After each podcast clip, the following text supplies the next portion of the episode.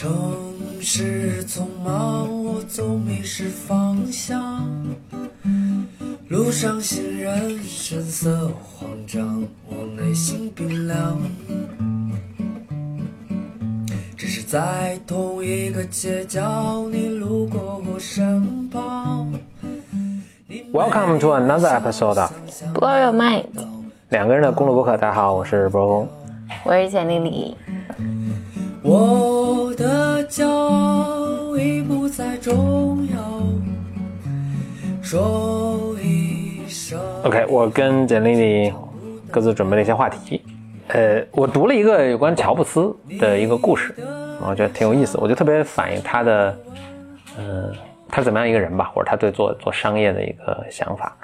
这个故事应该发生是在，就他不有一段被苹果赶出去，又做了一家叫 Max 的一家新的电脑公司啊什么的，应该在发生在那那个阶段。当时其实他也还很年轻，可能也就是三十岁左右，嗯，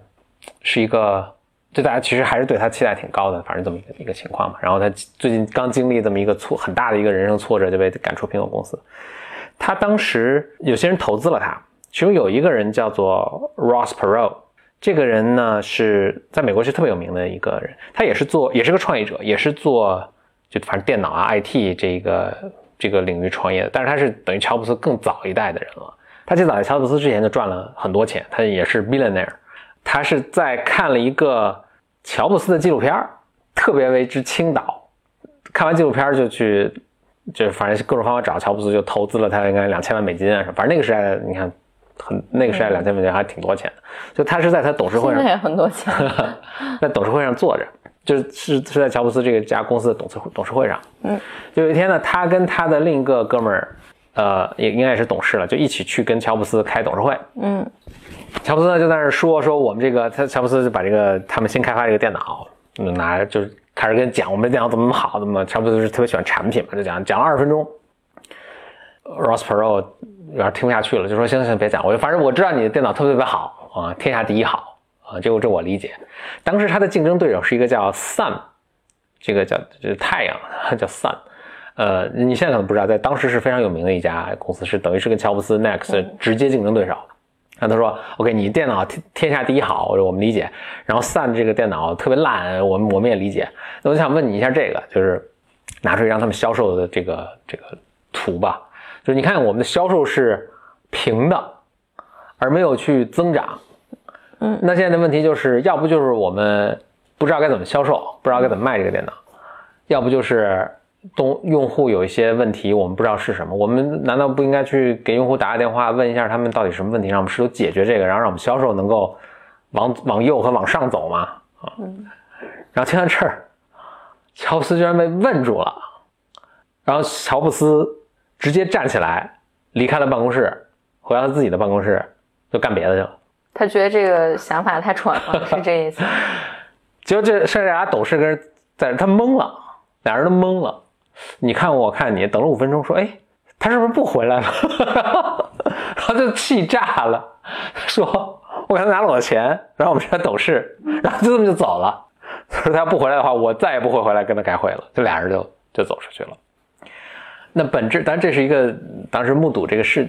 事件的一个人讲，他他就他的他的一个体会就是，那两个董事本身还是一个搞销售的。嗯，所以他们就是关心的是销售的这个东西。所以乔布斯其实跟他们关系是非常好的，但乔布斯是一个本质上对产品追求到极致的一个人。所以一个任何人如果不不 share 他对产品的这种追求的话，他就不理你了。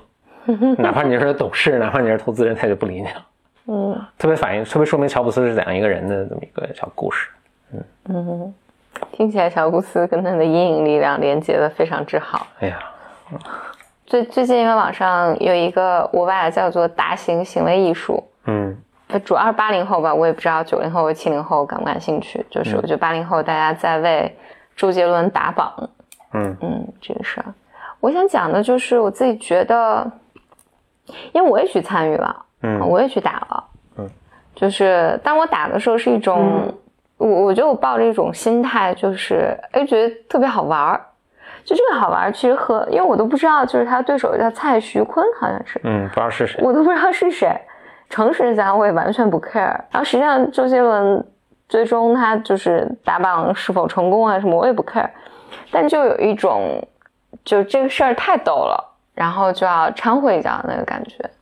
但我觉得这过程里面，我我还是有有一种怎么讲呢？我觉得是八零后处在一个将老未老的，可能是即将面临中年危机的这么个状况里面，好像有一种要怒刷一下存在感的那个感觉。就是我自己觉得这是我们在抵抗中年危机的一种方式。好像一方面觉得。就因为你，你从这件事情里面，你可以看到很多很多侧面嘛。有一些人觉得说，哎，我们是在和比如零零后、九零后对着干嘛，然后好像打了一架，然后要要告诉对方，哎，我们我们还很牛。但是一方面还有一个大家共通的记忆，同样好像还有一个感觉是，就是我们的偶像还没有老，或者我们追星的那个年纪还没有过去。我我的偶像都去世了，那个，嗯，就当时听的什么迈克尔·杰克逊啊，什么都去世了。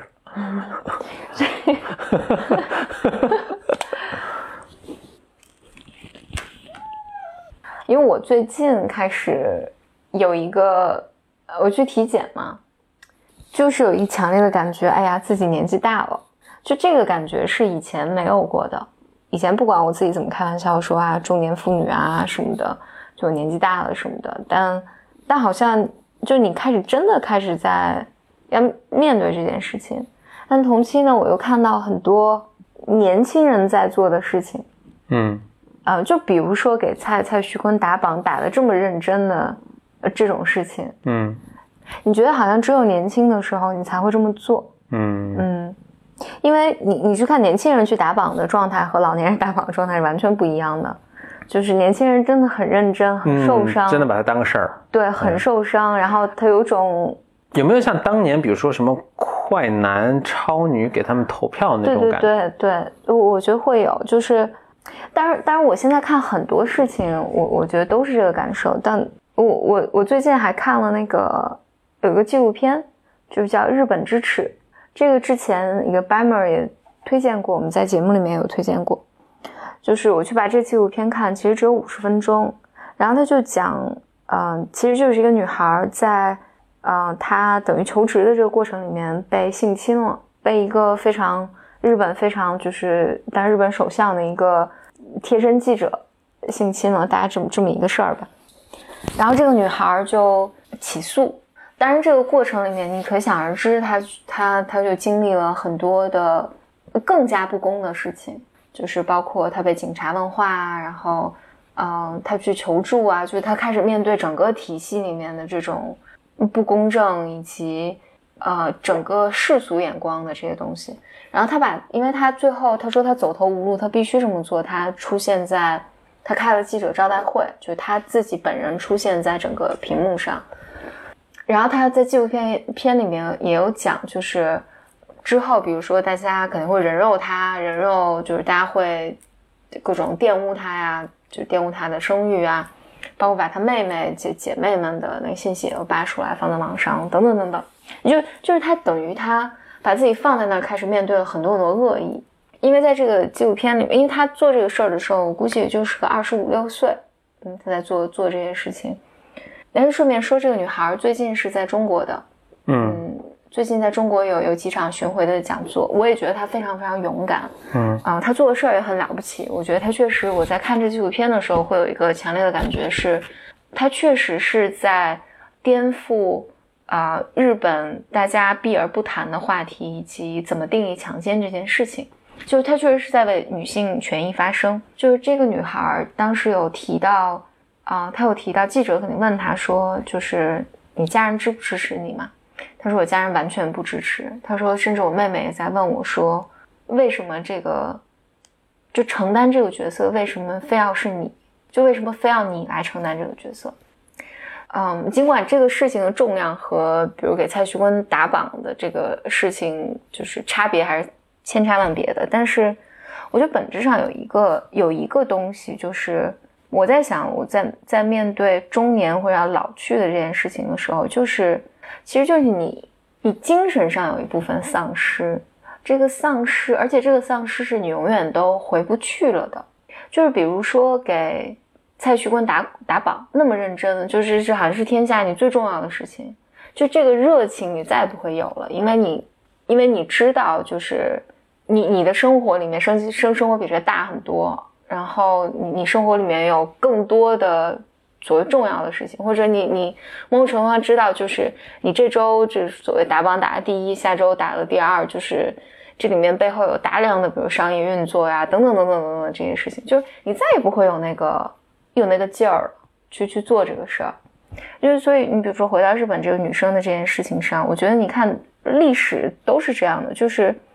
只有年轻人在不知道你要面对的将会是什么，你你不知道你。你不知道什么是害怕的时候，你去做那些翻天覆地或惊天动地的事儿。然后，当我觉得到，比如说，所以创业都是很年轻人在做。对，我觉得，嗯，我觉得我同意你一半儿，就是当你世界越，你当你的生生活越来越广大的时候，你就不会因为打榜这个事情去，就咱们就说打榜这个事儿，你不会打榜这个事情那么去投入。但是每个人会去为之疯狂、癫狂去做一个什么，都是在你的这个世界里面，这是一个特别重要的一个事情。嗯，那我猜，比如说父母们都会，如果什么自己孩子出什么事大家都会疯掉。对，就是因为这是你最重要的事儿。那那是谁打榜什么？那我就举另一个例子，那马斯克，他觉得人类登上他创那个业的时候，那都得四十多了吧？嗯，他觉得人类登上火星是最重要的一个事情。嗯，somehow 这是他他的世界观，所以他。他宁可倾家荡产，他也要干这件事情。是啊，那就是因为他的他的世界格局是这么大了，而不是就我也不说追星不好了，就是当然你你在生活在那个阶段嘛，那你这是你最重要的事儿。当你大到一个程度的时候，当那个女孩子的时候，就是她发生身上很不幸的一件事情，去征求这个权益对她是最重要的事情，那她就去做。对，但但我觉得有点区别，就是比如说我也觉得那件事情是重要的，嗯，争比如说去去争取女性的权益，嗯。但是好像，比如说我到我，因为我在想我在看待不同同一件事情，我二十多岁的心态和现在确实是不一样的。嗯，这不一样里面包含了很多，我我自己我年轻的时候会觉得这是妥协或者是一些不作为。嗯，但我现在在看待这些事情的时候，会觉得在他的眼睛里面，他会去争取，是因为未来是有希望的，他仍然相信这些东西是可被改变的。我觉得到我我我这个阶段，也不说年纪有多大，但是就觉得好像你不断的被一些更现实的所谓糟糕的东西，或者这种不如意，你更更接纳这种所谓不公平或者不如意。对我觉得好像失去的是那个无所畏惧，因为你不知道你会面面对什么的那种感受，在任何年龄阶段。能够勇敢去做一件事人都特别特别少。然后你可能说年轻的时候，因为大家不知道你成本是多少，所以可能人稍微会多一点。嗯，呃，那到马斯克那年四十多岁，那还会更少一些。就就就就虽然我知道登上呃火星是我我也认同是件很伟大的事，对吧？就比如说，但是可能每个人很多人都认同，但是真的会像马斯克马斯克那样倾家荡产去做这个事儿就很少了，或者大家可能更有自知之明，知道也做不了。嗯。但我觉得打榜这件事很不一样的是，这帮孩子其实没付出什么代价，就他真的对这件事很 serious。但你说他付出什么特别大的成本和代价？他说我要把我的，我面临着这个整个社会去把我的公开信息公开去 shame 我，他他没有这个代价。嗯，当他如果打榜是要面临你会被控诉好几年，然后什么，那我估计打榜的人也会少少很多，或者你需要倾家荡产，对，这个才才能打榜，那。这可能人就少很多。就之所以大家对这事这么积极，它并倒并不见得是因为大家特别执着这个事情，而是那我就站着说话不腰疼，因为我从从来也不是一个打榜的人。但是，而是因为这个事情代价太小了。我我这个多少不是特别同意，因为如果你看那些小朋友写的东西，我觉得他们是，比如说他们说他们的，我不我不太知道前情提要，但是说蔡徐坤前一段被全网群嘲过一遍。他们是真的觉得很很羞愧、很羞辱的，但是他，但是怎么讲？从现实层面上，他肯定没有，他不需要付出什么代他他他没有付出太大的代价，但他心理上，就是他体验到的那种羞耻感，可能是对于在他的心理承受范围内是也是很严重的。I don't know，就是比如如果好几百万人都可以承受这个，嗯，那我觉得跟跟这个女孩子做的事情和马斯克做的事情，或者任何一个 average 创业者经历的事情，我觉得那还是不是嗯，对，那当然，不是一个数量级嗯。那当然，就比如我小时候我对考试 这件都有是很重要的事儿，那我没考好，嗯。或者甚至是不是比高考受打击，没这个都都要都都要更更轻松一些。嗯但我但我在想，就回到那个这个周周杰伦打榜这件事情上是，我觉得大家这种疯狂，与其说是来自于他一种年轻的不知利害关系的这种什么的疯狂，更多是一种身处于一个群体之中，被这种群体带动起来的这个这个，狂欢。对对对对对，这个群体的这种效应，对我我我就更大的是这样我我我觉得我们夕阳红老年人们可能也也是更我觉也是得更多的嗯是这样。啊、嗯，和这种轻年轻的但但你年轻的。骚动还但但完全是。但但你说这这个有没有没有没有一丝至少一些嫉妒在里面？嫉妒就是我的妈呀，就是你人生中最重要的，居然是 给你的偶像打榜这件事情。我我觉得这个还挺挺值得嫉妒的，因为呃，就有点像你比如说你讲《狮子王》的时候，你说我们都要你要离开那伊甸园了。嗯嗯，然后他们还在伊甸园上奔跑呢，就是，呃，抓蝴蝶啊什么的。我看的其实不是一个，我看的还是一个欣慰，说我可经可我可终于脱离这种状态，因为我并不觉得这种状态是一个值得羡慕的状态。嗯嗯就你想，他包括被保护在一个，就后面的苦他都还没开始吃，这是很 是我我就很嫉妒，我我现在我就很嫉妒他们什么屎都还没开始吃。嗯，如果你要选择的话，你是你你是宁可选择一个你还没开始吃屎，然后你就屎要吃一遍的，还是说你这屎已经吃完了，然后你接下来可以过一个相对天人合一的生活？我觉得应该还是后者吧。对啊、但但，我觉得这个吃屎的过程你是不应该躲避的。之之前我们录的一个播客，你还说到那个，就一个人没有经历过这种大风大，但说话还特意摆出那种少年老成，是一个这是一个危险的事情啊。嗯我还想起，应该要不就是荣格，要不就是尼采说过，说 be aware of wisdom that you didn't earn，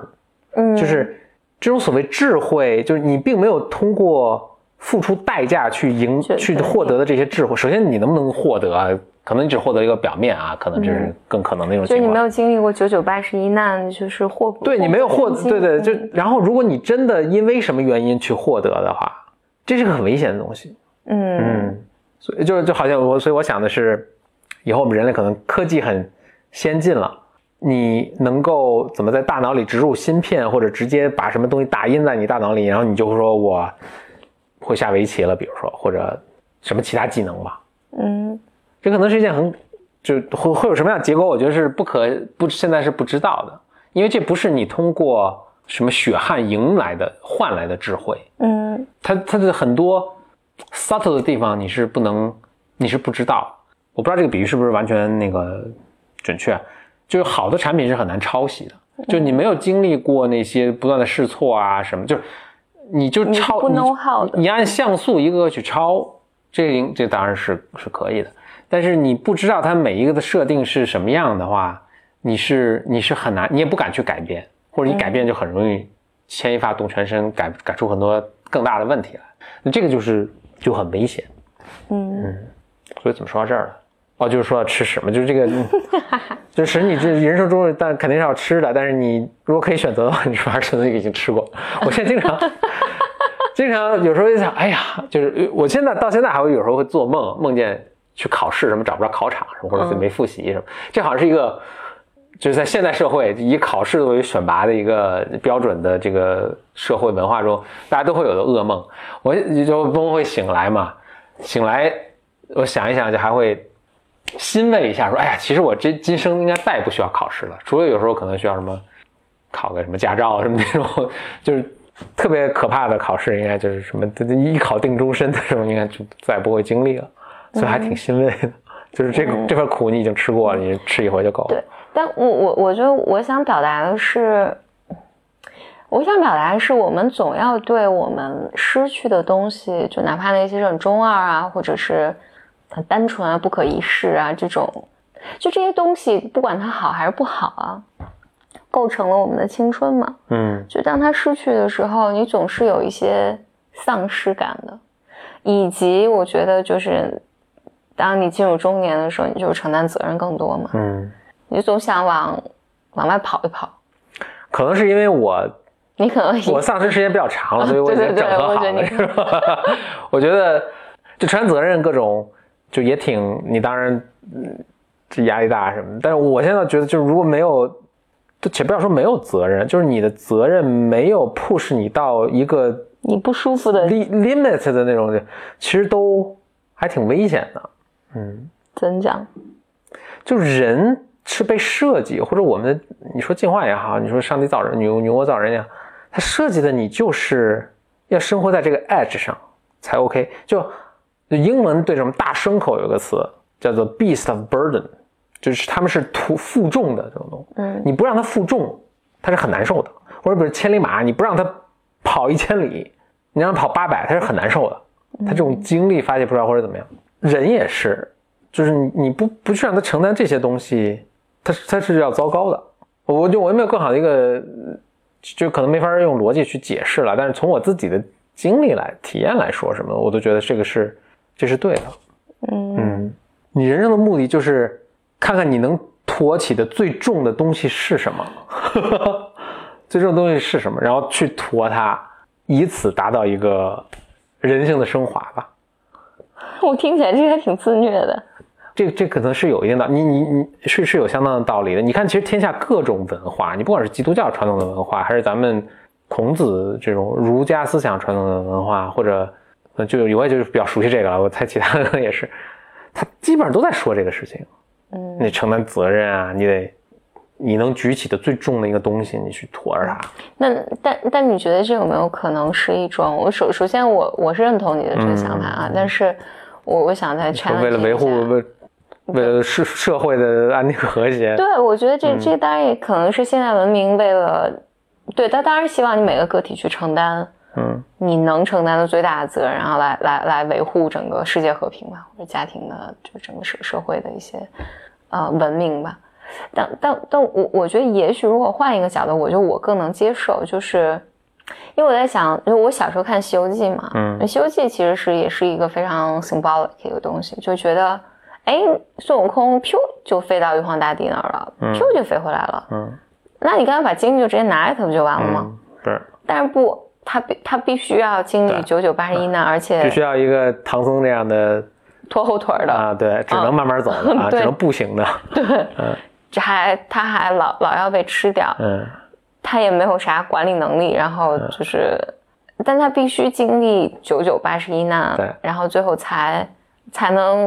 我不知道怎么获得个人成长。取得真经呗。对，取嗯。就这个真经是啥嘛？就是你才获得人生的真谛，或者嗯获得人生的意义感。就是你不能孙悟空翻个跟头去取取回来给他，就你没有你没有没有正德的这个智慧是不行的。对你必须要经历这个并正得它。但是在孙悟空这件事情上，好像唐僧从头到尾也没有获得什么，他的个人行为或个人的 mental set 也没有没有什么变化，他就是被保护了一路。我们老说，其实这些角色都是一个人。嗯，其实这个三这四师兄师徒四人，其实五人了，还有白龙马，其实都是一个人。对对对，就他们，你看到他们一个整体的去经历过这么一个事情，其实应应该是应该是有变化的吧？我我觉得可能是不是个整合的过程？你比如说，出来就只是个唐僧，先收了个孙悟空，然后收了猪八戒，收了沙僧，收了白龙马，所以你刚刚出来的时候就只是一个唐僧这么一个人，你逐渐获得了一个，想获得了巨大能量和力量，那就是魔嗯智慧吧，啊、不不是智慧，就是力量，然后获得一个很懒惰的一面，呃，是懒惰贪吃好的一面，然后又就是获，所以刚出来是一个唐僧，最终结束的时候是一个 team 呃大变形金刚，对吧？就是变形金刚以前都是五个组织五个小机器人组成一个大机器人，最变成一个整合的还比较好的一个大机器人，它是不是这是它的一个变化过程？maybe 然后还一路除妖什么的，就跟那个花仙子，啊，他还他他还要经历就是不同的诱惑，嗯，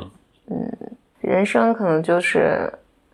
所以大家一直都在说，就不是一个那种纯福利社会，就是你失业了，我就给你，我就给你免给你钱，什么 universal basic income，你就就不用担心基本的生活。我觉得，然后大家就这么去设计这些福利制度，我觉得这是这可能还是一个比较，呃，这不太不太全面。人人需要的其实不是这个，就你看人人其实需要的是工作，嗯。他这是特别特别，他们在研究了一个什么，就是你看那个，那美国一些城市就有很多 home 就是无家可归的人，其实并不是没有，就就他们这些条就是这这些社会福利制度还是比较好的，就是其实他们是有这种政府提供的，就是你可以去，你不仅有住的，他还提供你基本的吃，甚至提供一些基本的医疗什么的，嗯。就是他是能支持你的一个生活的。但其实这些人是他都选择不去，选择不去就他们有各种各样的原因。那很多原因都是，就他生活没有这个没有 structure，然后他就导致他会，他就陷入了一个很一些很可怕的一些恶性循环，比如吸毒啊什么，然后他就他就选择不去这种什么。所以说不是说你给他提供一个物质上的这些呃一个保障，他就他就 OK 的。人需要的是比这更多的一个东西。嗯，嗯我一直有一个理论和想法吧，就我觉得人的大脑是需要被满足的，嗯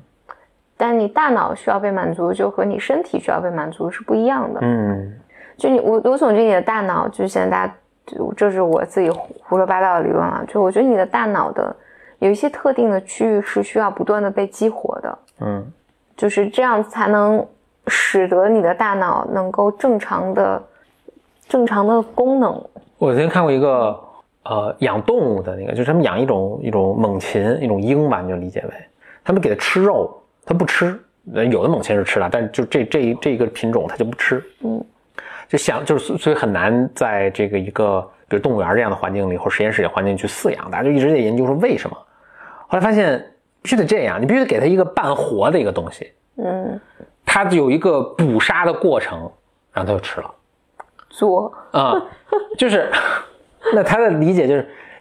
这个鸟它必须 work for it，它必须 work for 这个 food，它必须经历过自己一个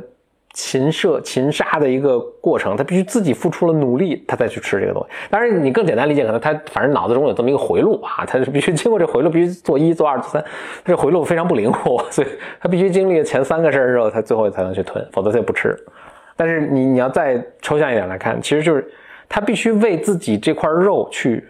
工作作，嗯，我才去吃它，否则我就这不是我挣来的，我就不吃哎，。我我我觉得这，我话说说到这儿，我是突然想到，我觉得这对其实家长做教育其实是特别，呃，特别有帮助的。嗯因为我我前段跟一个长辈聊，就是他就很他很他很担心他女儿，嗯他女儿其实也三十多岁了，他特别担心女儿。嗯然后我我记得我那时候跟他聊了几句，我有一个我具体我现在已经忘了，但是就中国家长有一个有一个误区，就是因为当时那个长辈就说了一句话说，因为我从小就害怕他摔倒，嗯嗯，因为我我当时说女儿都三十多岁了，这事儿让她自己决定吧。呀，然后那家长就说，长辈就说，那他如果这样，就是他未来不好怎么办？我说这不好也是他的选择啊，这是他自己的选择。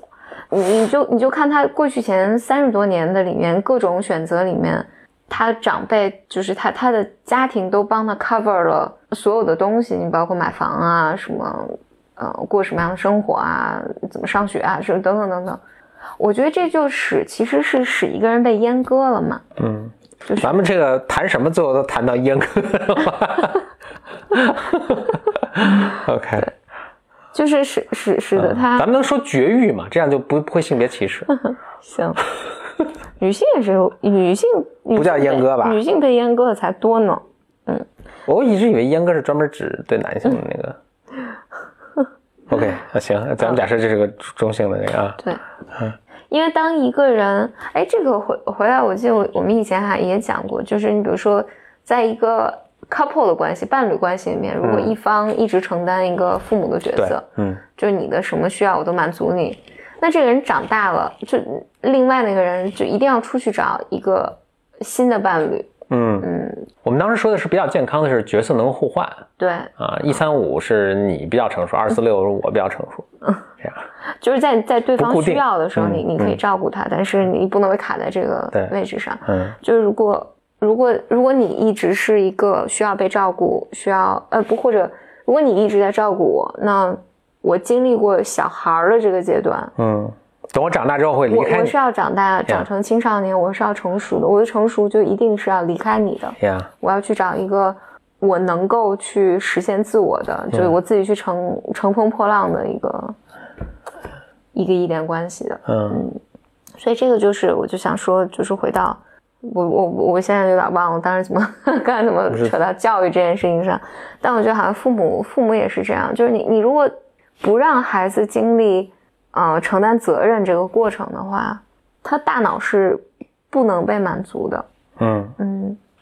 ，，OK，这就是周杰伦的哈哈，怎么从周杰伦这个事儿。聊到这儿？嗯，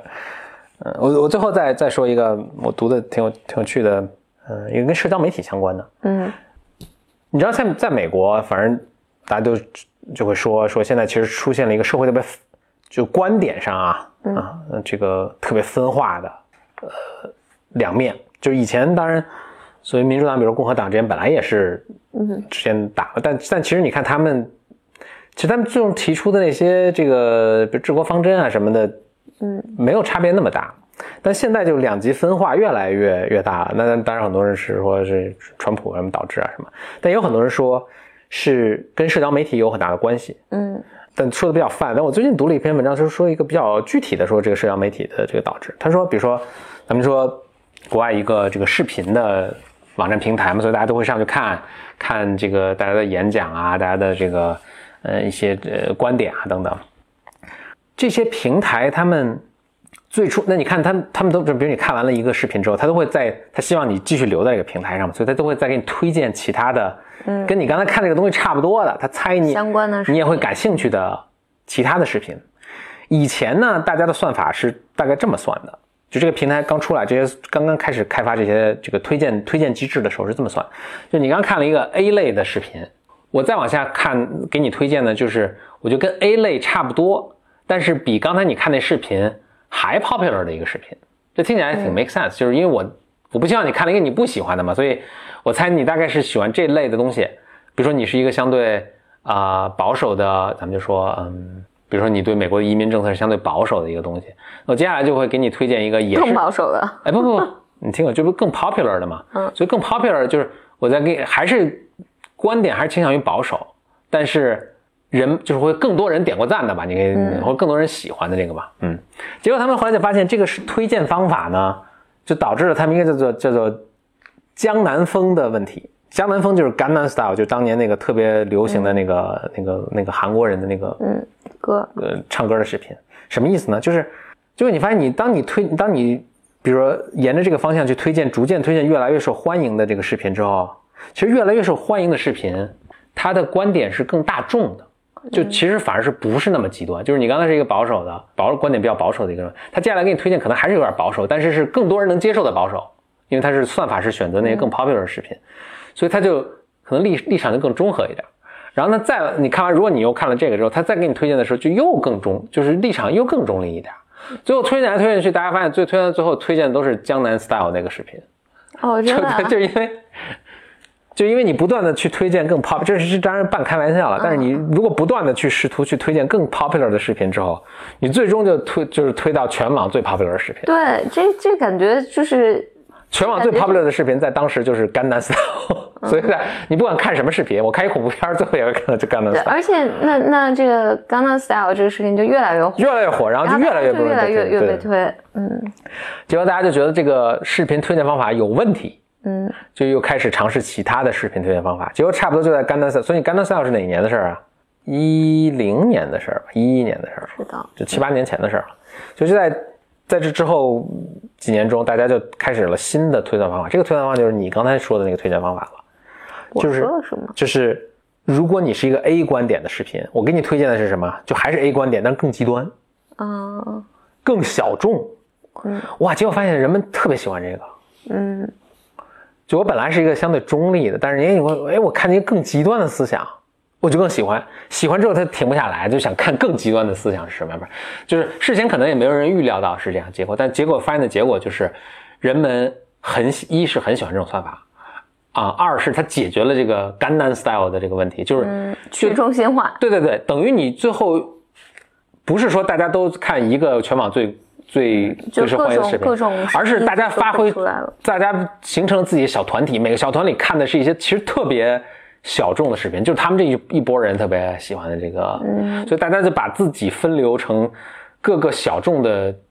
团伙。然后这些团伙里面有他们自己特别认同的什么一两个意见领袖啊等等，嗯结果就导致这个，你看这种小团伙，就是他们的特征就是特别极端，思维特别极端，所以就导致，反正他们这就是文章是这么写的啊，就导致就是现在的大家的观点就特别分化，特别特别严重，嗯。就大家都找到跟自己的极端思想特别一致的人和意见领袖，然后大家自己扎堆儿玩儿，嗯。变成它就叫什么 echo cam echo chamber，就是全是一个传声筒，我说的话和我听到的话都差不多一样，然后大家会互相增强这个啊。影响力，所以就导致现在你宏观上来看的话，这个这个思想的斗争特别特别激烈，嗯，都你死我活了，就是一个。咱们就说美国吧，一个嗯就是大家就分裂成如此严重的一个这个不共戴天的这种这种，哎，你你说是让我想起一件事情。第一就是我在想周杰伦是多么的了不起。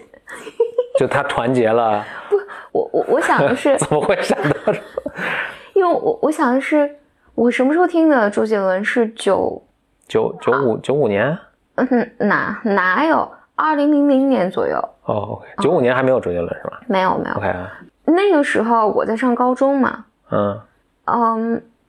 两千年，嗯，看我住校。那时候有互联联网吗？没有互联，反正你也没用互联网，对也你你你的学校你用不了互联网嘛，嗯。你也没有手机，嗯。也没有那个呃也没有电视，嗯，在这种状况下，它居然能渗透红遍大江南北。当时是不是听广播啊？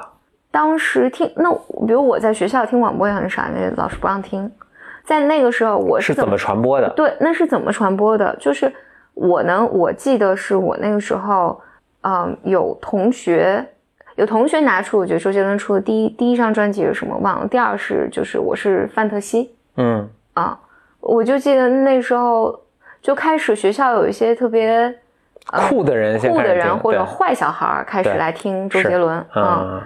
就是它它变成一个风潮。对，我觉得这个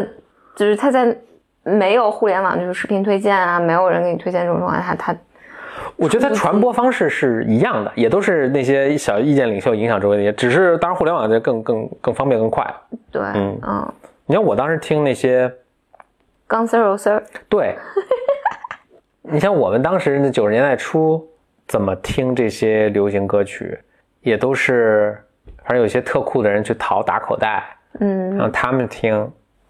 然后传播到比他们酷酷程度稍差一点的，那大概就是我了。就我们开始听，然后会开始再影响到更多的这个所有人都会去听。但这个周杰伦也并不特殊啊。但比如说以前的四大天王，以前的王菲什么张信哲啊也其实都是通过这个邓丽君，对吧？那也都是对我我我想回到你那个话题上，就是我觉得就是那个信息分层，嗯，我觉得这个使得你见着的人都跟你差不多。都跟你差不多。是的嗯，嗯其实你你你的圈子里很少和你意见是不一致的，嗯这是一个。因为这个我记得我在有一年什么事儿的时候，我的朋友圈里面刷遍了有一个什么事儿，然后我当时住在我正好在在老家跟我跟我爸妈在一起，然后我就特别激动的跟我妈说，我说我说哇这这个事儿，我妈说这什么？这个现现象在现在也还是经常对对，发生的。他他就说他朋友圈里什么都没有，嗯不同圈子大家看的东西完全不对。我当时就我想哇天哪，那那这就是比如说我跟我妈同样生活在互联网上，嗯但我们生活在完全不一样的世界里面，嗯是以及我还我还想到一个，你你就你把人类看成一个一一一个一个整体的话，那是它内在的不同的不同的声音。但我觉得以前这些声音是不太容易找到同类的，嗯小众的声音不太容易找到同类。嗯但是我觉得现在第一是你更容易找到同类，第二就是你更容易被看见，就有点像以前我记得就马东跟徐志远，是马东跟徐志远做的那个什么吧，就徐志远就问一个问题，大家也就说说啊，你觉不觉得就大意就是世风日下，人心不古，现在就是越来越糟糕了。嗯然后马东就说，其实没有，其实是因为你现在看到了那百分之九十五的声音。他说这些声音本来是不应该被你看到的，是因为互联网这些出现，你看到了，被你看到了。这这稍微澄清一下，就是它同时还产生一个现象，就是你你只看到跟你一样的声音，就就是还是回到美国这个例子，就是说大家为什么就在这种极端的思想、极端的道路上越走越远？就是我选择只跟我跟我一样的人 hang out，嗯。就我去，比如什么脸书上，我也就去我们这小圈内的，其他人转给我的东西我都不看。对，而且它算法给你推荐的就越来，对对对对对，然后这就有点嗯。像我，比如我在淘宝上搜了一个什么香薰，嗯，之后你你你去看到那个信息楼上都是香薰，嗯，对，就是算法都个床，然后后来就全是床，算法都投投你所好嘛，所以比如你看了一篇什么极端思想的文章，脸书就说啊，他他这人喜欢这个，我就再给他推荐一些其他的东西。嗯，每的每个人都会被在算法的推动下被推到了自己最极端的那个小城墙里，呃那那个什么，然后首先一是算法决定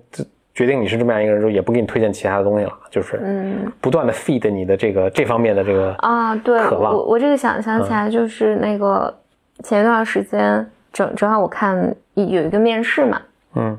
然后他就问问这个女孩说，那她她想做短视频嘛，嗯然后就问她说，那短视频领域里面分哪些领域？嗯，就分你你觉得呃最多的，你觉得短视频领域里面产生最多还是最 popular 的领域是什么？这女孩说美妆吧，她说我打开抖音上上面全是美妆我打开抖音上全是猫，对 然后 我当时想抖音上怎么这么多猫？对不 后来发现不不是是这样是这样的。然后当当时她就说，啊，我记得那个面试官就说说，实际上短视频领域最火的是情感类的嗯和什么我我我忘记了，我忘记了。他说你如果只看大数据是这样的，但你的手机上就给你造成一个印象，就是我们每个人都只看见一个层面啊。，对你你刷全是那个什么，嗯，全是美妆，全是猫。对所以就还以为世界是这样的，世界不是这这样的。算法给你创造了一个虚拟现实，啊你以为只全世界天下人都是最关心美妆的，其实是非常什么。我觉得互联网发展是分阶段，就有一段时间是哦有好多这么信息，然后就是你能看到以前很多看不到的东西，嗯，嗯，再发展一段时间，又变成你就只看见跟你一样的。哦，我想到了，就包括我在知乎上，我可能曾经点点进去过一个帖子，就是怎么评价刘亦菲的相样貌。嗯，我现在只要刘亦菲只要点开知乎，就全是关于那个刘刘亦菲相貌的评价。你 那你就再刻意的去去点一个什么其他的。但但我每次看，我怎么老这些东西，我就关了。说到这儿，我就想再再说两，这我先小总结一下。所以他这文章这个这个结论下的还，我觉得还挺还是有点儿过于强啊。这个这个结这个它的影响可能未必有这么强，但还是我觉得还挺有意思的。就是你的你被你周围的，就因为这这个互联网科技，这移动互联网这么，其实他们对你的影响是特别特别大。嗯，而且都是潜移默化就就发生的，所以反而我觉得这人现在要要特别有意识的，就像你刚才说，就特别有意识的，要不你注意点什么你要很小心，要不就是你你得你不时的突破一下自己什么，或者你你要刻意的去筛选一些自己感兴趣的话题，否则就很容易变成一个